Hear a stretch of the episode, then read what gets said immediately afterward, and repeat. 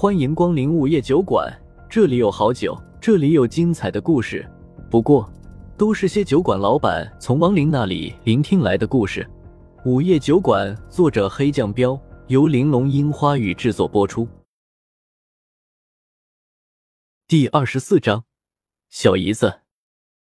站在酒馆门口的那人是个少女，穿着打扮很扎眼。她身上穿了一件印有红色祥云图案的大长袍。波波头的发型故意染成了紫色，还带了一朵折纸花。这身打扮，风正苏认识，应该是 cosplay 的某个著名动漫里的一个叫小南的女性角色。少女叫莫小小，是个重度二次元迷。她是胡家收养的义女，也是让风正苏头大又无奈的人。没办法，谁让她是小姨子呢？这会儿，她就站在酒馆的门口，表情有些不耐烦，四下张望着。看到一辆红色的路虎开了过来，疑惑的盯着车打量。风正苏很慌。话说这妮子不是在学校吗？现在还没放假，怎么来这里了？白三娘还不认识莫小小，看到她一边停车一边夸赞道：“这女孩挺有个性的。”风正苏嘴角抽了抽，是挺有个性的，个性的让人蛋疼。等下了车，他看到自己和白三娘在一起。指不定会闹出什么幺蛾子呢！防止白三娘等下闹乌龙，风正苏赶紧说出了莫小小的身份，她是依依的妹妹。嗯，白三娘怔了一下，随即又笑笑说：“原来依依还有个妹妹啊！等下你给我介绍介绍，这下好了，我又可以认个妹妹了。”风正苏一脸的无语：“你想认她，她认不认就不好说了。”搞不好怼你一顿都算轻的，躲是没法躲了。风正苏只好下了车。莫小小这会儿正在想豪车里是什么人，就看到风正苏打开车门下来了。姐夫，愣了一瞬，随即他就大喊了一声，朝风正苏跑了过去，然后一下子扑到他怀里，跟个布袋熊似的挂在了他身上。风正苏差点儿被他扑了一个趔趄，连忙扶住他的肩膀，笑道：“都多大的人了？”还跟个熊孩子一样，不怕人家笑话你是个疯丫头啊！哈哈，谁敢笑话我，本宫直接千年杀教他做人。莫小小嘻嘻一笑，然后小脸一寒道：“风正苏轻轻弹了他一个脑瓜崩，训道：胡闹！你看看你，还有女孩子样子吗？动不动就千年杀！哎呦，姐夫你又弹我，人家都要被你弹傻了。”莫小小从他身上下来。捂着头，委屈巴巴的道：“风正苏没好气的说，少给我装！你不是还没放假呢吗？怎么今天突然来这里了？是不是又逃学？拜托，姐夫，我都大四了，早就没课了，我正找工作实习呢。”莫小小一脸嫌弃的道。风正苏数落他：“你还知道你大四了啊？都大姑娘了，还学中学生玩 cosplay？哼，谁说成年人就不能玩 cosplay 了？”等我老了照样玩，你看看我酷不酷？小南你知道吧？天使。莫小小撅着嘴巴道。风正苏一阵的头大，想玩你就玩吧，你怎么不回家？到这里干什么？我还不是好多天没见姐夫了，想你了呗。回家多无聊啊，就我一个人。呵呵，姐夫，你有没有想我啊？莫小小挽住他的胳膊，又嬉皮笑脸的道。风正苏摇摇头道。我才不想你！你这妮子竟会跟我捣蛋！我哪里捣蛋了？臭姐夫，信不信我以后再也不理你了？莫小小不满的说。风正苏赶紧哄道：“好好，你没捣蛋，姐夫错了，想你行了吧？天天想。”这还差不多。不是，姐夫，你够可以的。这才多久没见，你就开上路虎了？等会儿带我兜兜风呗。莫小小这才满意的笑笑。然后又指着风正苏身后的车道。这时，白三娘也打开了车门下来了，冲莫小小微微一笑，打招呼道：“你好。”莫小小瞬间愣住了，瞪大了眼睛看向风正苏说：“姐夫，他是谁啊？你们？”“这是白姐，我们是朋友。”风正苏赶紧介绍道。莫小小的小脸立马变了，怀疑的看了风正苏一眼，然后上下打量着白三娘道。白姐，朋友，我怎么以前从来没你听说过？喂，这位大姐，你谁啊？你和我姐夫什么关系？小妹妹，我们这几天才刚认识。白三娘淡定的道。哦，莫小小忽然转了转眼珠子，一副恍然大悟的样子，然后用胳膊肘杵了下风正苏，小声说：“姐夫，你够可以的，悄无声息的就傍上一个富婆呀。嗯，这女人不错，白，她，长得也漂亮。别瞎说，不是你想象的那样。”风正苏脸一黑，连忙解释。莫小小露出一个古怪的笑容，神秘兮兮的道：“哈哈。”我懂，你紧张什么吗？好了，我不说了。说着，他就干咳了一声，正了正身子，装模作样的走到白三娘面前。这位漂亮姐姐，我姐夫人很好的，放心，你们以后尽管来往，不用把我放在眼里。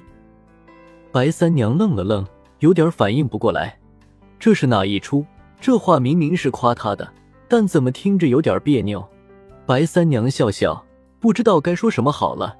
没接他的话茬，转身从后备箱里拿出一个包，递给莫小小道：“你嘴巴真甜，初次见面送你个小礼物吧。”哇，香奈儿限量版的包哎，白姐姐你真大气。莫小小看到包后，眼睛顿时一亮，毫不客气的接过来。白三娘笑着说：“你喜欢就好，挎上试试。”嘿嘿，那我就不客气了。莫小小高兴的道。风正苏在一旁看得直无语，这就聊上了，一个包就收买了。女人的友谊来得真快，搞不懂。往旁边看了一眼，发现谢无虞的花店关着门，上面还贴了张纸条，纸条上写着“有事外出，停业七天”。狗日的谢无虞这是躲了，最好永远别回来。见身后的两个不在同一次元的女人还在热火朝天的聊着。似乎无视了他的存在一样，风正苏摇摇头，默默的打开了酒馆的门俩人听到开门声，这才停止了聊天，手拉手的进了酒馆。刚一进来，莫小小就开口道：“哈哈，白姐也太有性格了吧！她一个白富美，居然要给你当服务员，哈哈！以后我要向白姐学习了。”风正苏嘴角抽了抽，这才一根烟的功夫，白三娘就把这事儿告诉他了。白三娘大大方方的道：“在家闲着无聊吗？还不如帮你姐夫卖酒有意思。”哎，有钱人的快乐我体会不到，有钱人的苦我也不理解。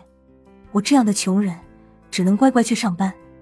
莫小小叹了口气道：“白三娘赶紧说，你以后要是缺钱就跟我说，不想上班就不去。”真的？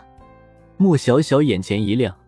风正苏瞪了他一眼：“你敢？”哈哈，算了，白姐姐，我还是靠自己丰衣足食吧，不然姐夫又该训我了。莫小小吐了吐舌头，笑道。风正苏拉过一把椅子坐下，然后盯着莫小小问：“说吧，到底惹了什么祸？今天这妮子很反常，虽然叽叽喳喳的，但完全顺着他来，这不是他的风格。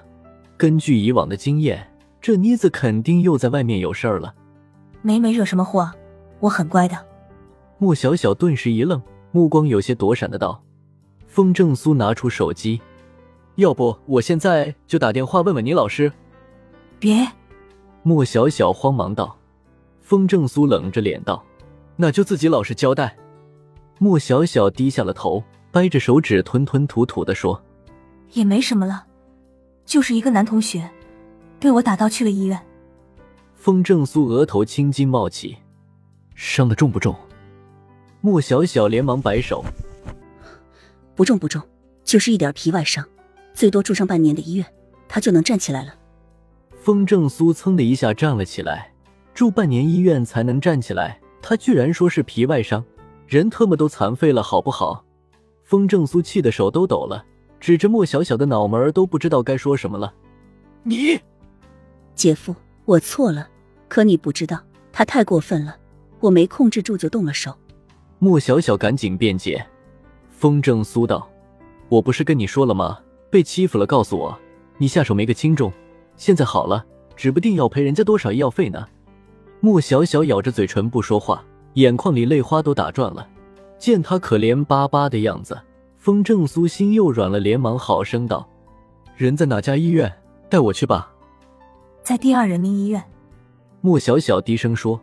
风正苏不好意思的对白三娘说道：“白姐，要不今天你先回家，我得带小小处理一下这事儿。”小小都认我当姐了，她出了事，我怎么能不管？